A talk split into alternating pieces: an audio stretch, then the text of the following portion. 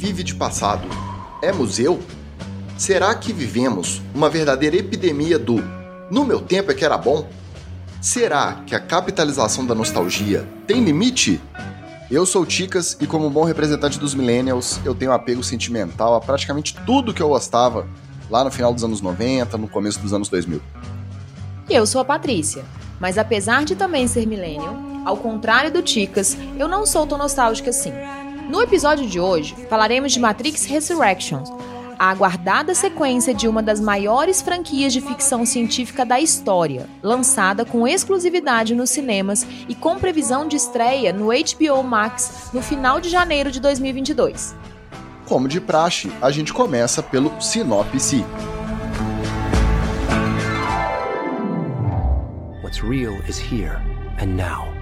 Anything else is just your mind playing tricks on you programador de jogos de videogame Thomas Anderson está de volta ao mundo que se divide entre o real e o virtual. Entre flashes que o fazem duvidar da própria realidade, pílulas azuis administradas regularmente e um acompanhamento psicológico suspeito, uma falha na Matrix lhe garante uma nova chance de seguir o coelho branco e retomar a sua consciência. Thomas, you seem particularly triggered right now. Can you tell me what happened? I've had dreams that weren't just dreams. Apesar de nós dois sermos da mesma geração, eu acho que eu posso dizer que eu sou nerd há mais tempo, eu já era um pequeno nerd ali no início da adolescência, e, consequentemente, na época do lançamento do Matrix original, eu já era um pouco mais velho. Então, quando a gente pegou para assistir o Matrix 4, esse Resurrections, a gente já tava com as vibes um pouco diferentes. No Matrix, eu sou alvo daquilo que eu critico, por exemplo, nos universos super-herói, naquelas narrativas é, focadas em fanservices, continuações infinitas, trocentos spin-offs. Com o Matrix, isso me pega muito.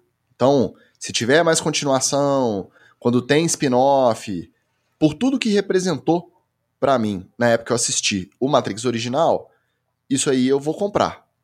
Para mim funciona. Eu sou alvo dessa nostalgia. Então, quando eu soube do lançamento do Resurrections, eu já estava preparado para esse pacote total, esse pacote completo, e eu já sabia também que a minha tendência seria passar aquele paninho para isso tudo. Como que foi para você quando você ficou sabendo que rolaria um Matrix 4? Então, eu não me recordo nem exatamente como que eu fiquei sabendo que teria um novo filme. Eu acho, inclusive, que foi por você. É possível. Né? Um outro ponto importante é que, diferente de você, eu não sou nerd por dois motivos muito claros. Primeiro, porque eu não tenho tempo realmente, é, esses spin-offs, essas continuações, essas pesquisas que vocês fazem, eu não consigo fazer. E segundo, porque eu não tenho memória. Eu assisto um filme aqui e daqui a um mês, quando você me perguntar, eu já não vou estar tá me lembrando do que aconteceu. Imagina um filme que passou aí há não sei quantos anos. Então, na primeira vez que eu assisti Matrix, eu me recordo que eu assisti com os meus tios. Né? Então, na verdade, eles estavam ali alucinados, adorando a premissa do filme. E eu ali, novinha, sem entender muito. Eu acho que eu não conseguia acompanhar toda a teoria por trás daquela narrativa. Aí o tempo passou, né, e tudo mais. E aí, depois de muitos anos, Aí que eu me dediquei a assistir os filmes. Então, quando eu peguei realmente, já tinham lançado todos os filmes. Eu peguei, eu assisti a trilogia completa. E aí eu fiquei encantada realmente com a premissa, porque eu acho incrível. Mas ao mesmo tempo, eu não tenho essa coisa, eu não estava, né, com essa sensação de que, puxa, podia sair mais um filme. Não, para mim, se tivesse terminado ali no Matrix 3, eu já estaria feliz. Tá, eu não vou abrir aqui o verbete da palavra nerd, nem sei se tem, mas deve ter aí um dicionário atualizado, o que, que significa nerd, mas eu acho que você se enquadra aí na maioria. Se não é uma nerd completa, você pode colocar aí 51% nerd. Mas enfim, por mais que eu seja fã, eu seja gado dessa franquia, quando eu fiquei sabendo que ia ter a continuação, eu não fiquei com receio de que ah, vai estragar a mística. Eu também não sou apegado a esse ponto. Até porque na própria trilogia original já rolava esse degrau, já rolava essa diferença de consideração entre o primeiro e os outros dois filmes, o Reloaded e o Revolutions. Não só por mim, eu meio que acompanhava, eu ia na onda da, da crítica geral. Que o primeiro era realmente um divisor de águas, era fantástico. O segundo e o terceiro se dividia ali. A maioria das pessoas achavam todos os dois muito aquém do primeiro, que não mereciam nem, de repente, fazer parte do mesmo universo, como sequência, nem nada disso. Eu não era tão ferro e fogo assim, mas realmente, eu gostei um pouco menos do segundo, e do terceiro, eu não gostei quase nada. Será que isso tem a ver com o fator novidade? Pode ser, mas eu acho que a dinâmica dos filmes mesmo, ela acabou prejudicando um pouquinho. O primeiro, ele joga o, o sarrafo tanto no alto, com a questão das surpresas, da apresentação do universo e tudo, que aí quando chega no, no, segundo e no terceiro, foi difícil mesmo esse mesmo universo continuar interessante. Exatamente, eu acho que aí entra muito esse fator novidade, que foi exatamente o que você falou. Entendi. Né? É, a primeira vez, né, a primeira coisa ali, ele é sempre muito legal, ela é muito mais divertida, mais interessante, porque é novidade, a gente ainda não tinha visto. É muito difícil a gente manter essa sequência numa trilogia que basicamente vai tratar da explicação da mesma coisa. Mas eu acho que não é o caso, porque, por exemplo, você pega a trilogia Senhor dos Anéis. Você pode gostar ou não gostar. Independente disso, não tem tanta coisa que difere entre os filmes e você não vê o degrau tão grande a narrativa ela vai transcorrendo entre o primeiro, o segundo e o terceiro filmes de maneira mais linear. Ela vai contando a história, mas você não é arrebatado por alguma coisa diferente. Você pode ter a sua preferência do primeiro, segundo terceiro, e você não vê um degrau tão grande. Matrix ficou muito marcado por esse degrau. Às vezes tem a ver com o tema também. Sim. Enfim, ficamos sabendo que ia lançar a continuação, a sequência, que ia ter Ken Reeves, ia ter Carrie Anne Moss, e aí eu vi que a Lana Wachowski voltaria a dirigir. Dessa vez sem a irmã, sem a Lily. E aí eu me permiti ficar até um pouco otimista com a continuação. De início, eu gostei bastante das escolhas do roteiro para justificar essa sequência, né, e explicar a passagem do tempo, principalmente da parte dentro da Matrix. Já de fora nem tanto, mas como eu já disse, eu sou gado, então também não fiquei tão chateado com algumas escolhas que eu discordei não. Agora, você que não é gado, Patrícia, você fala. Você concorda comigo? O que, que você achou do Thomas Anderson, programador de jogos de videogame, usar esse trunfo para fazer essa analogia com a nova Matrix? E aí ele virou esse programador super bem sucedido. Por que, que ele foi super bem sucedido? Porque ele criou um jogo chamado Matrix, que aí trouxe de volta né, toda aquela mística que seria a analogia com a trilogia dos filmes originais. E aí ele é contratado para produzir justamente o jogo que seria a continuação dessa franquia que o alavancou ao sucesso. O que, que você achou dessa opção do, do roteiro? Até aí, eu adorei. Eu achei que esse recurso de roteiro ele foi extremamente bem sucedido, uhum. sabe? Essa visão do, do, do, Thomas Anderson ali como programador, como bem sucedido. É, eu também gostei mais da parte de dentro da Matrix, já aquela toda aquela continuação do romance entre ele e a Trinity, eu realmente achei assim bem forçado. Achei que eles poderiam ter trabalhado melhor. Mas até aí tava gostando. É. Eu também, quando fiquei sabendo da produção, não fiquei querendo pesquisar muito, porque eu queria evitar o, os spoilers, que vira e mexe a gente lendo, pesquisando sobre algum lançamento, a gente acaba pegando. Eu gosto de assistir meio sem parâmetro mesmo, com o mínimo de parâmetro possível, para não atrapalhar muito a experiência. Aí depois que a gente assistiu, que eu fui saber do estresse da Warner com a Lana Wachowski, com a irmã dela, a Warner meio que carteirando que faria a continuação com a presença ou não das irmãs Wachowski. E aí a Lily não querendo voltar, a Lana topando. E aí eu comecei a ver diferente essa questão dessa tradução da figura do Thomas Anderson, né, do Neil, como programador ali, antes dele voltar a ser Neil, em relação à produtora querendo uma sequência do jogo dele que ficou famoso. É claro que as tiradinhas elas aparecem às vezes de forma mais forçada, outras vezes de forma mais sutil, mas depois que eu fiquei sabendo que isso fazia analogia direta a esse, esse papo da, da Warner com a Lana, aí eu acabei gostando até mais dessa parte, você. Eu adorei, adoro um bom conflito. Entre irmãs, então, se tivesse existido, até gostaria mais. Diretora e, e produtora, adorei. É importante ressaltar que a gente não sabe se as duas chegaram a brigar, a gente só sabe que a Lana decidiu voltar pro projeto e a Lily decidiu não retomar. Mas é provável, né? Coisa de irmão que trabalha junto. É, exatamente. Deve ter rolado uma tretinha, vai. Exatamente. Cara, a gente vê conflito de irmão quando trabalha na padaria do pai. Imagina duas superproduções como essa. Agora, é melhor ainda fica quando a Lana consegue projetar isso para dentro da história, né? Igual você falou. Uhum. Na hora que a gente percebe, na hora que a gente tem esse insight, né, que caramba, ela tá trazendo isso para dentro do filme, ela conseguiu representar isso dentro do filme, né? Aí a gente fica muito interessado. Eu, pelo menos, me instiguei muito com essa parte. Mas o que me surpreendeu de verdade foi a Warner permitir todas essas cutucadas que ela deu, mesmo sabendo que grande parte dos fãs saberiam a origem dessa treta, você é não acha? verdade, É verdade. Ficou aquela a famosa, não é autocrítica, não chega a ser uma autocrítica, mas essa autoflagelação aí com humor, com piada, né? O pessoal chama muito lá o- nos Estados Unidos os hosts, que aí junta uma galera na presença de alguém e fica todo mundo fazendo piadas sobre esse alguém. A Warner meio que seguiu esse caminho, realmente foi de certa forma surpreendente. Sim. Uma vez situados, então, nesse contexto, e já acostumados com o Neo e a Trinity velhos e com o novo Morpheus, o filme segue com os ingredientes tradicionais que consagraram o universo, desde a trilogia original, que são o quê? Ação, porradaria, dilemas filosóficos existenciais, vida real e vida virtual. E isso tudo, o Matrix 4 faz utilizando diversas menções da trilogia original que na verdade nem são apenas menções. Eles usam de fato cortes inteiros de cenas dos três primeiros filmes. Aí eu também não sei, não conheço os três assim de frente para trás, para virar e falar assim: "Não, Ticas, é só do primeiro". Não, Ticas, tem do primeiro e do segundo, não tem terceiro. Não, eu sei que tem cenas usadas assim até em abundância dos filmes originais. E elas fazem parte da narrativa do roteiro. Não é só aquele easter egg, aquela pontinha, um, um flash, não é nada disso, não. Isso também me surpreendeu, porque eles usaram bastante as cenas da, da trilogia original no, no Matrix 4.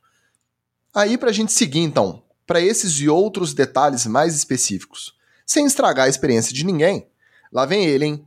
Spoiler alert!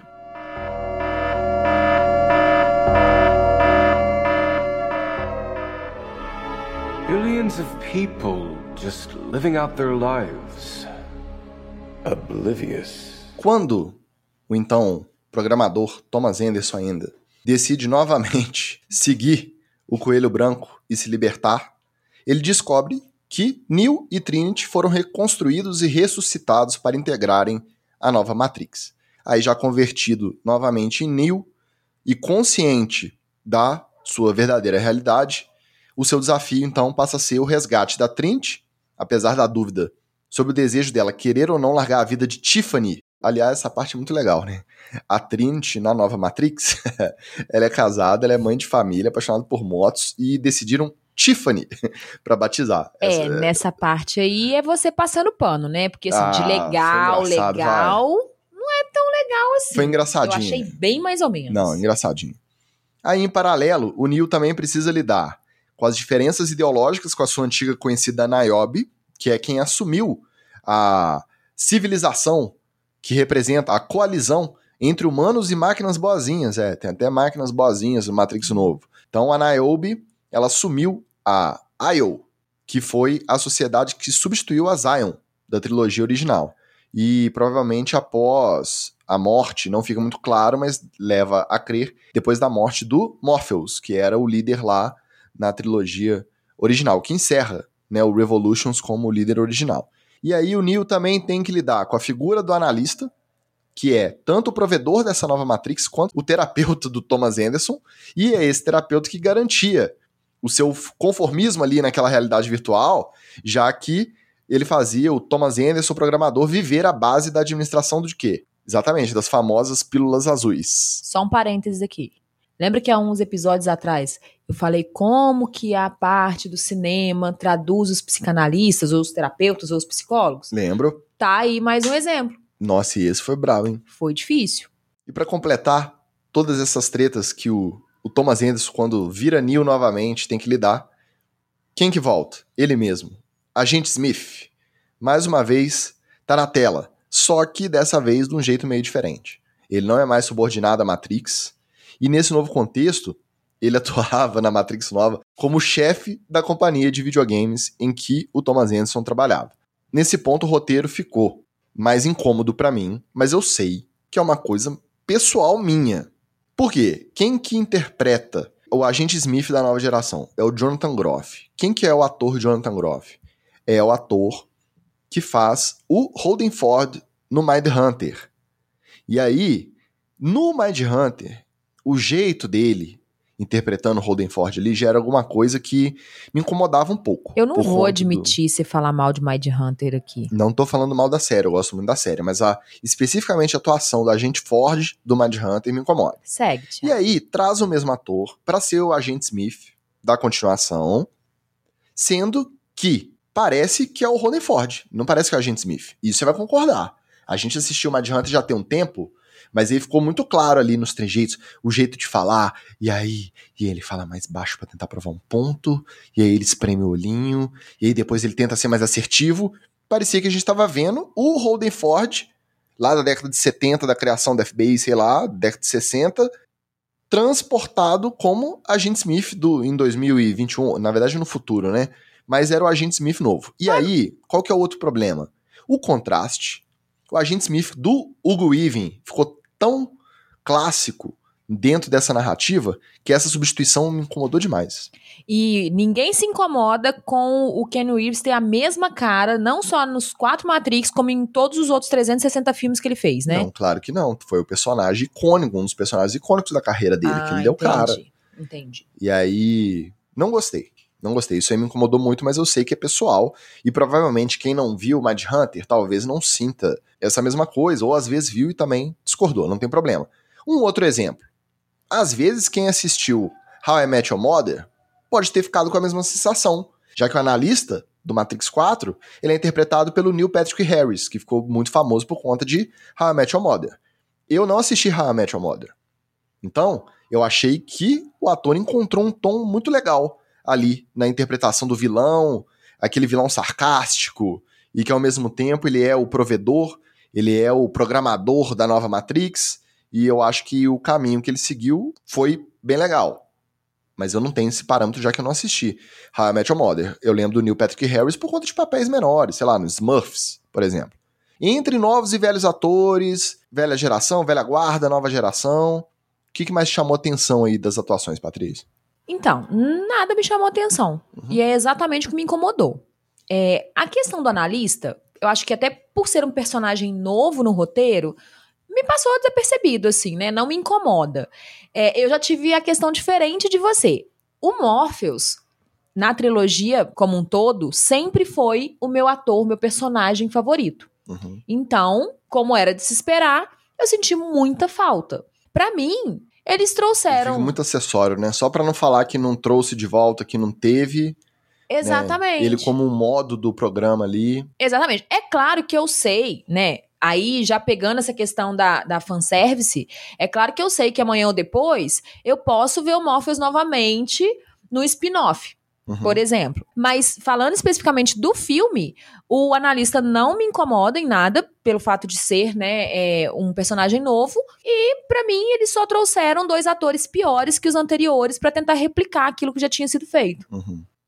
Às vezes é piores pra gente que tem voltando à introdução, o apego à nostalgia. Vai ver que, se a gente me lembra, como é que chama mesmo a, pessoal mais novo é o quê? Geração Z? É, eu acho que é isso, né? Inclusive, Matrix é um grande recorte de geração, né? Porque as nossas primas de sobrinhas, adolescentes, seus 15, 16 anos, a gente pergunta se assistiram, ninguém nem liga pra trilogia original, entendeu? Se assistir vai achar ultrapassado.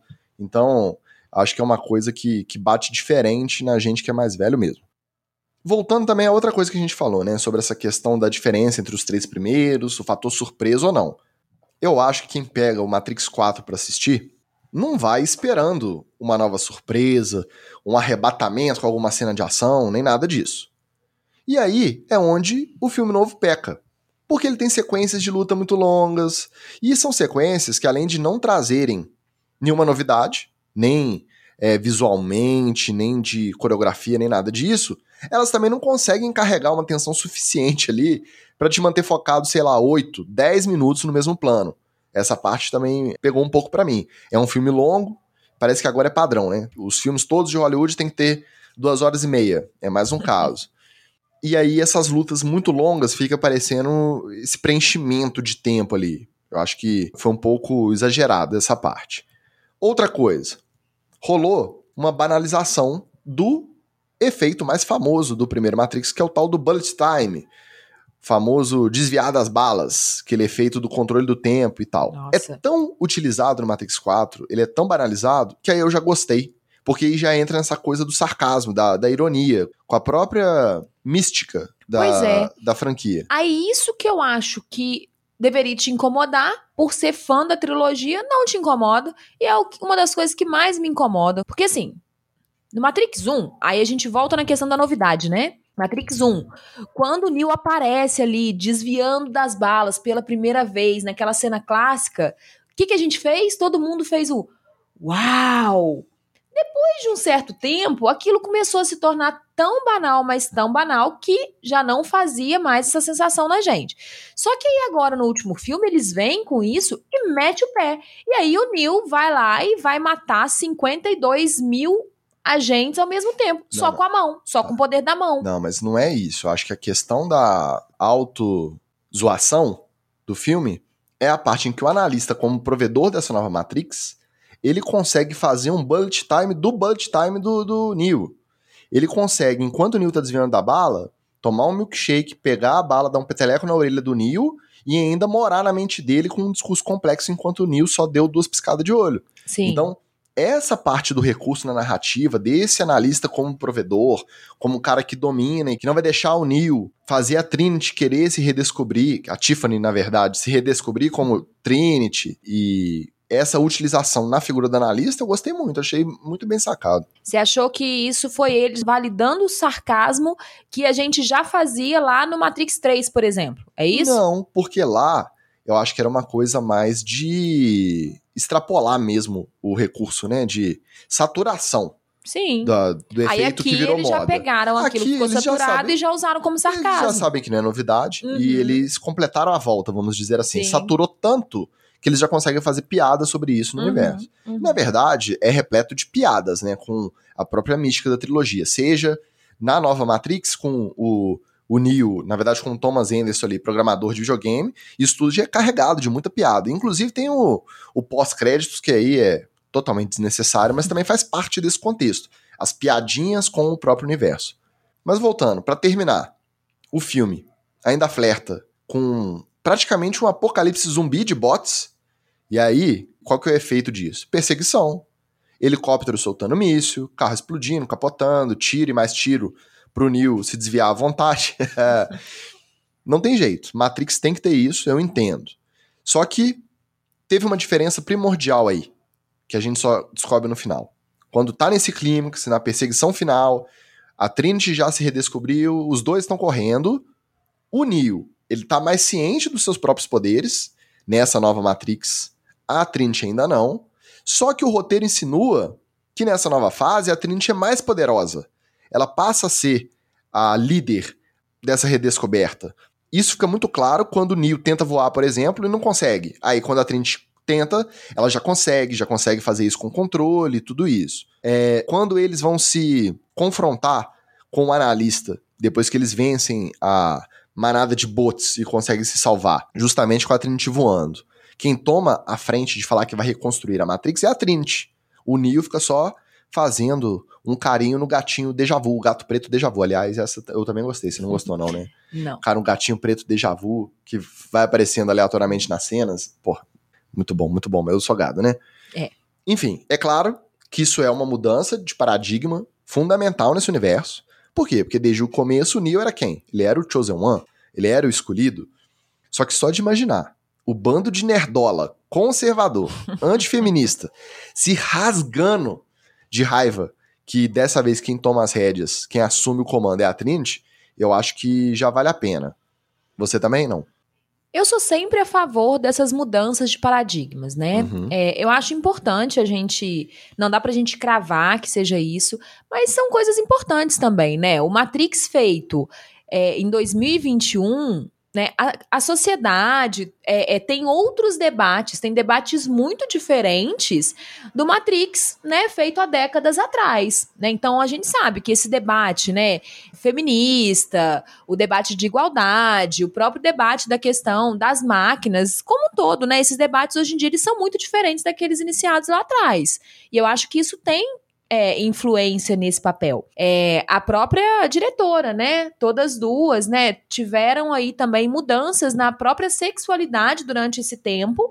E eu acho que isso também foi uma forma delas imprimirem isso no filme. Do mesmo jeito que elas imprimiram várias outras coisas pessoais que a gente falou antes, né?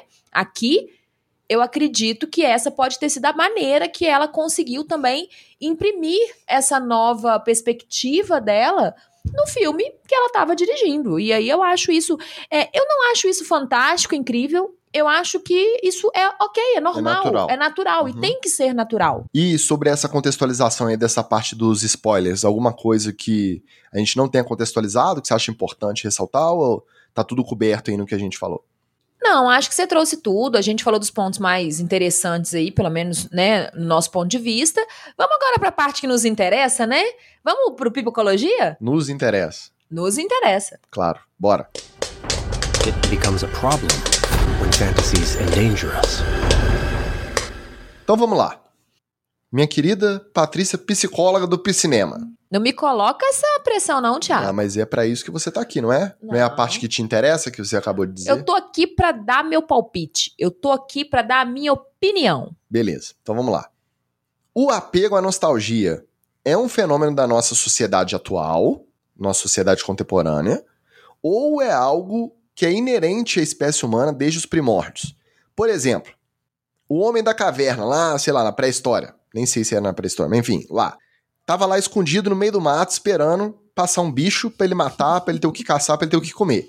Quando ele tava escondidinho ali, agachado no mato, com a lança na mão, ele ficava lembrando com saudade do tempo que ele era criança, ficava brincando com um graveto em volta da fogueira na entrada da caverna, ou não? Ali a sociedade era muito mais prática e objetiva, não tinha espaço para isso. Isso é uma coisa da nossa sociedade capitalista tecnológica atual. Eu adoro seus exemplos. eu só queria deixar claro aqui que eu sou psicóloga, não ah, historiadora. Tudo bem. Então, para começo de conversa, eu não vou conseguir te responder essa pergunta, uhum. né? Mas assim, eu acho que a gente tem essa tendência a achar que o momento que nós estamos passando é sempre pior do que o que a gente já passou. Pelo simples fato de que aquilo que já passou, a gente já viveu, já foi superado. A gente já conseguiu lidar. Então, é natural que quando a gente esteja em um momento mais difícil, a gente imagine que antes era melhor. Assim também como a gente pensa que no futuro vai ser muito melhor, uhum. né? Porque o momento atual é onde a gente está vivendo, é onde a gente está experienciando os nossos problemas, as nossas dificuldades. Então, eu acho que é característico, na verdade, do momento. Até porque quando se pensa nessa questão do passado, na questão da lembrança, você costuma ir na parte boa. Sim. Dificilmente você vai ficar relembrando e vai ficar revi querendo reviver as partes ruins do que você já viveu. Sim. E mesmo quando você revive uma parte ruim, você tem, né, quando você volta, né, dessa lembrança, você tem a sensação de que eu passei por isso, eu consegui. No entanto, quando você está num momento difícil atualmente, a gente tem essa sensação de que eu não vou conseguir fazer isso. É, pegando um exemplo, né, só mais prático para você entender, é, quando a gente, vou dar um exemplo meu, né, quando eu comecei a dirigir pela primeira vez, uhum. eu tinha a sensação que isso é muito difícil, eu não vou conseguir fazer isso, isso não é para mim, eu não sou capaz.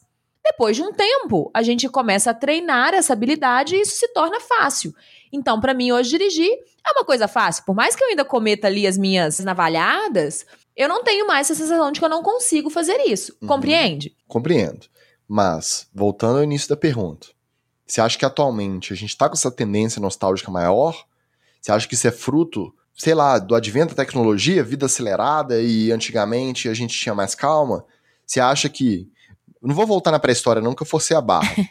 Mas você acha que o homem da década de 50 achava quando ele era criança, na década de 20, que era bom? Eu acho que sim. Eu acho que a gente tem essa tendência, né? A gente sempre fala isso, né? Você escuta aí os mais velhos sempre falando o quê? Ah, no meu tempo que era bom. a gente tem essa tendência assim a romantizar a nossa infância, a romantizar o nosso passado, até por todas as memórias, né, positivas que a gente tem. É, ao mesmo tempo, a gente escuta muito essa história também, né? Que o tempo hoje em dia está muito acelerado, é, que as coisas, que o mundo está muito rápido, né? Isso daí é fruto, né, do capitalismo, dessa, dessa sociedade industrial, né? Que a gente está hoje na sociedade do produto, da geração de, de produto. É, a gente escuta muito isso, né? Ah, eu preciso de ter mais horas no meu dia, eu precisava de ter pelo menos. Ô, gente, até onde eu sei, o dia continua tendo 24 horas, né? Então, o tempo, ele é o mesmo, a contagem do tempo é a mesma. O que muda é a quantidade de tarefas que a gente coloca para executar nesse tempo. Então, eu acho que isso daí é dá pano para manga, é uma discussão que a gente pode traçar aí por muito tempo, né? E existe um limiar? É fácil definir se um caso, por exemplo, de nostalgia em excesso pode se tornar algo disfuncional? Alguém que simplesmente bloqueia, para de viver o tempo presente, fica só no meu tempo que era bom, fica só romantizando o passado, isso pode acontecer, não? Uhum. O limiar, não só para nostalgia, tá? Mas para praticamente todas as outras sensações, emoções, perturbações do ser humano. Esse limiar, ele está no grau de prejuízo que isso causa para o sujeito. Hum. Então, assim, se eu sou uma pessoa que estou vivendo apenas do meu passado, que não consigo, né, viver esse meu momento presente, assim como também quando a gente coloca tudo no nosso futuro que é algo também muito característico da nossa geração, né? Ah, quando eu me formar eu vou ser feliz, quando eu tiver dinheiro eu vou ser feliz, quando eu conseguir o emprego ou a promoção, ou quando eu passar no concurso eu vou ser feliz.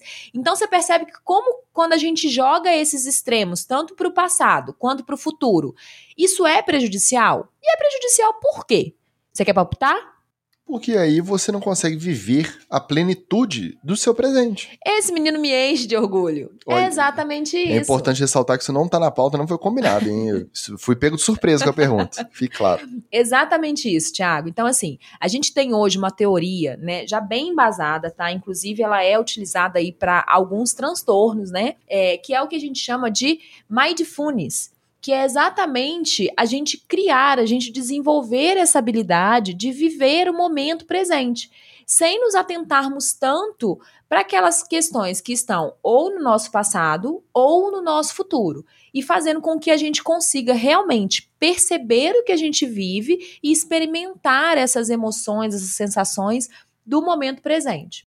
Eu entendi. Então eu ficar sempre apegado às bandas que eu ouvia na adolescência, no começo dos anos 2000, aos filmes que eu assisti essa época ali, da adolescência, começo da fase adulta, então não tem problema não. Eu posso ficar pegado aí, passar pano, cegado de, desse povo tudo ali do entre 2000 e 2005, essa galera, tá tudo bem. Por enquanto ainda tá liberado. Tá.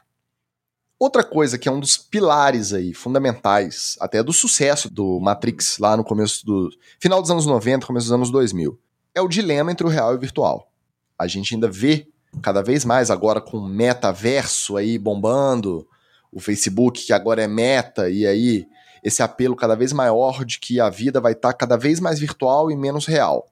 Você acha que esse debate psicológico, esse dilema separando real e virtual, ele ainda vai render por muito tempo ou isso vai avançar de forma a ser tratado como uma coisa só, de repente? E, considerando esse tempo entre as duas fases da Matrix, do Matrix, a trilogia original e agora o Resurrections, você gosta das abordagens, de como cada uma ali, como símbolo do seu tempo, trazendo essas reflexões, claro que em grande parte são reflexões superficiais, mas tanto a trilogia original quanto o quarto filme, essa sequência, eles trazem essas reflexões sobre controle, desejo, manipulação.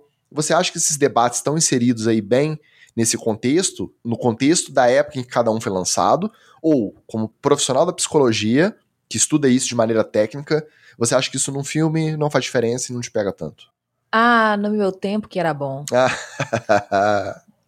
Bom, acho que a gente tem duas coisas aí, né? Então, você perguntou primeiro da questão da tecnologia, né? É, se é... esse debate virtual e, e, real, ele vai se manter ou vai ser uma coisa só em algum momento? Na verdade, assim, aí já nem entra o que eu acho, né? Isso daí já é muito bem estabelecido na nossa sociedade. Então, a, a tecnologia ela tá aí, todos os dias são criadas novas tecnologias. Como um todo, as tecnologias elas têm feito grandes revoluções na nossa sociedade. É claro que sempre tem, né, o lado positivo e o lado negativo das coisas. A gente não vê tanto, né, mas a tecnologia ela tem um papel muito importante, né, nas áreas de saúde, de informação, de diagnóstico, né. Hoje a gente, é, eu trabalho em uma área, né, como você falou, que entra num processo muito difícil, muitas vezes, por exemplo, porque a gente não tem ainda, na grande maioria do, das questões, a gente ainda não tem instrumentos de medida. Mas é realmente a partir das novas tecnologias que a gente vai cada vez mais conseguir fazer essas mensurações. Hoje, diferente de décadas atrás, a gente já consegue mapear, né, fazer um mapeamento cerebral, o que antes não era possível. A gente consegue estimular áreas específicas do cérebro. Isso não, nem é a minha área, né, de estudo, né? Eu não trabalho com essa parte da neurociência, da neuropsicologia, né? Mas a gente vê, né? A gente acompanha o quanto que isso vem se desenvolvendo. Então eu acho que esse debate, que se é bom, se é ruim, ele já não cabe mais. O que a gente precisa fazer é conseguir de alguma forma fazer lá um pouquinho do que o filme fez num primeiro momento, que é lidar de uma maneira amigável com todas essas tecnologias, com todas essas máquinas, com todas essas criações que vêm sendo feitas.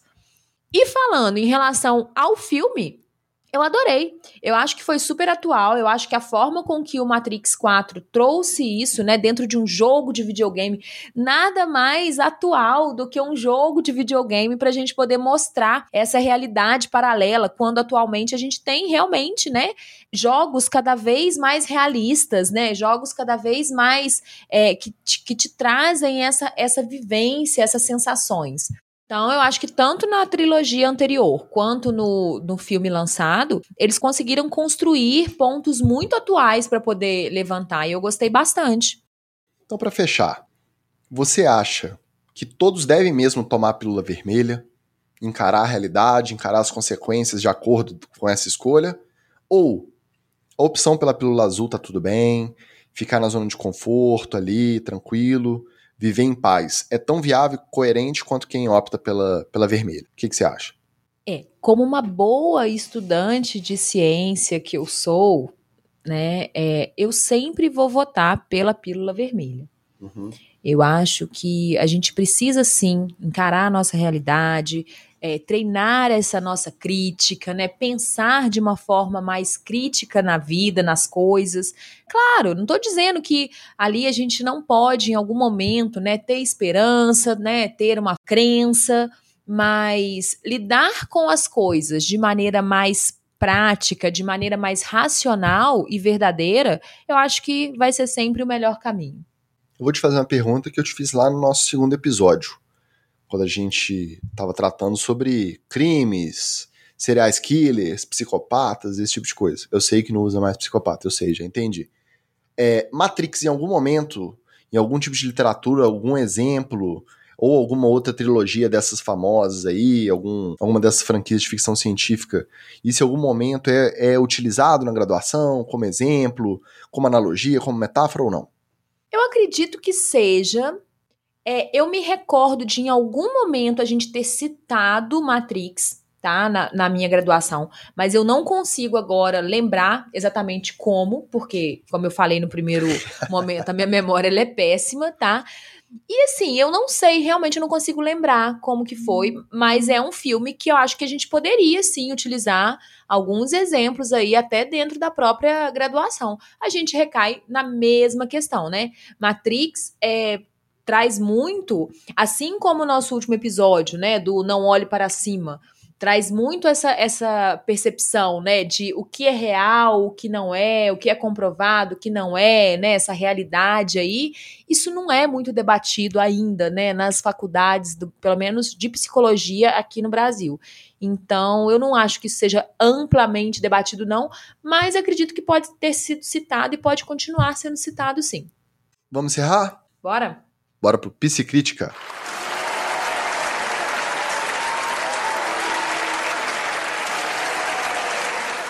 Right now.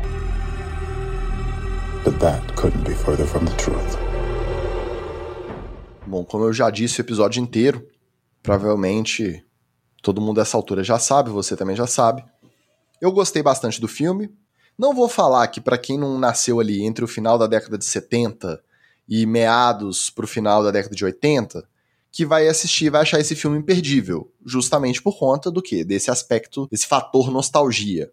Mas para quem viveu esse hype do lançamento do Matrix original, eu acho que não vai ficar apaixonado pelo Matrix 4, não vai também odiar. Ele vai ficar no meio do caminho ali que eu acho que vai ser divertido para quem tem esse apego nostálgico aí. Para quem não viveu aquela época, pode assistir, se divertir, gostar ou não. A verdade é que não muda a vida de ninguém. Dá sim para criticar muitas escolhas e liberdades poéticas ali disfarçadas de esperteza. Ele tem essa pegada, né, querendo ser muito sagaz nas piadinhas o tempo inteiro.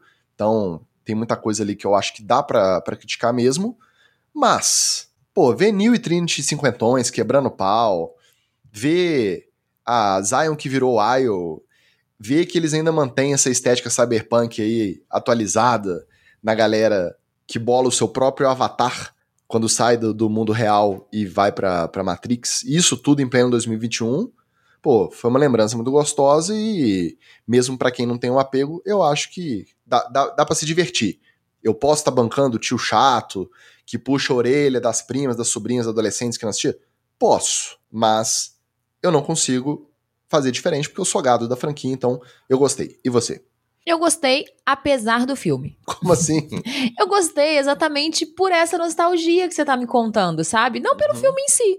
Porque o filme, como né, a gente levantou aqui, tem alguns pontos que me incomodam. Mas eu acredito que, apesar do filme não acrescentar tanto assim na história, é, como um todo, é muito bom reviver esses momentos, é, né? É exatamente essa nostalgia que você falou. Posso te dar outros exemplos, gente. Hum. A gente gosta disso, né? É, você não vai saber, você não vai gostar, mas quem é aí dessa parte adorou quando o Sandy Júnior, depois de um tempo aí sem fazer show, ah, pelo amor voltou de... para fazer de ali o show de despedida. Você quer um outro exemplo? Olha o que você tá comparando. Você tá, compa... ah, não, você tá comparando a não, trilogia Não tô Matrix comparando, não. A nostalgia de Sandy Júnior. Não, não, não. Tô ah, comparando não. a de emoção, a sensação. Uma, um outro exemplo disso é o quê? Backstreet Boys. Backstreet Boys tá voltando aí, né? A gente vai estar tá todo mundo lá pulando enlouquecidamente, vendo aquele bando de tiozão lá no não, palco. Hein? Ah, mas você vai sim. Eu não vou não. Deixa eu abrir o site aqui para ver se a gente ainda consegue comprar algum ingresso. Vamos encerrar? Bora. Qual que é a sua nostalgia? Conta pra gente lá na arroba Piscinemapod no Instagram. Será que tem alguém que gosta de Matrix, Sandy Júnior e Backstreet Boys e fica com a mesma nostalgia com tudo isso? Parece que é um público tão diferente um do outro. Bom, pessoal, então eu vou encerrar porque eu tô abrindo aqui então agora, tô tentando comprar o meu ingresso para assistir Backstreet Boys. Então, se você, assim como eu, consegue ficar feliz assistindo Matrix ou ouvindo Backstreet Boys, comenta lá no nosso Piscinema. Por esse final, confesso que eu não esperava. Um abraço, até a próxima. Tchau, tchau, pessoal.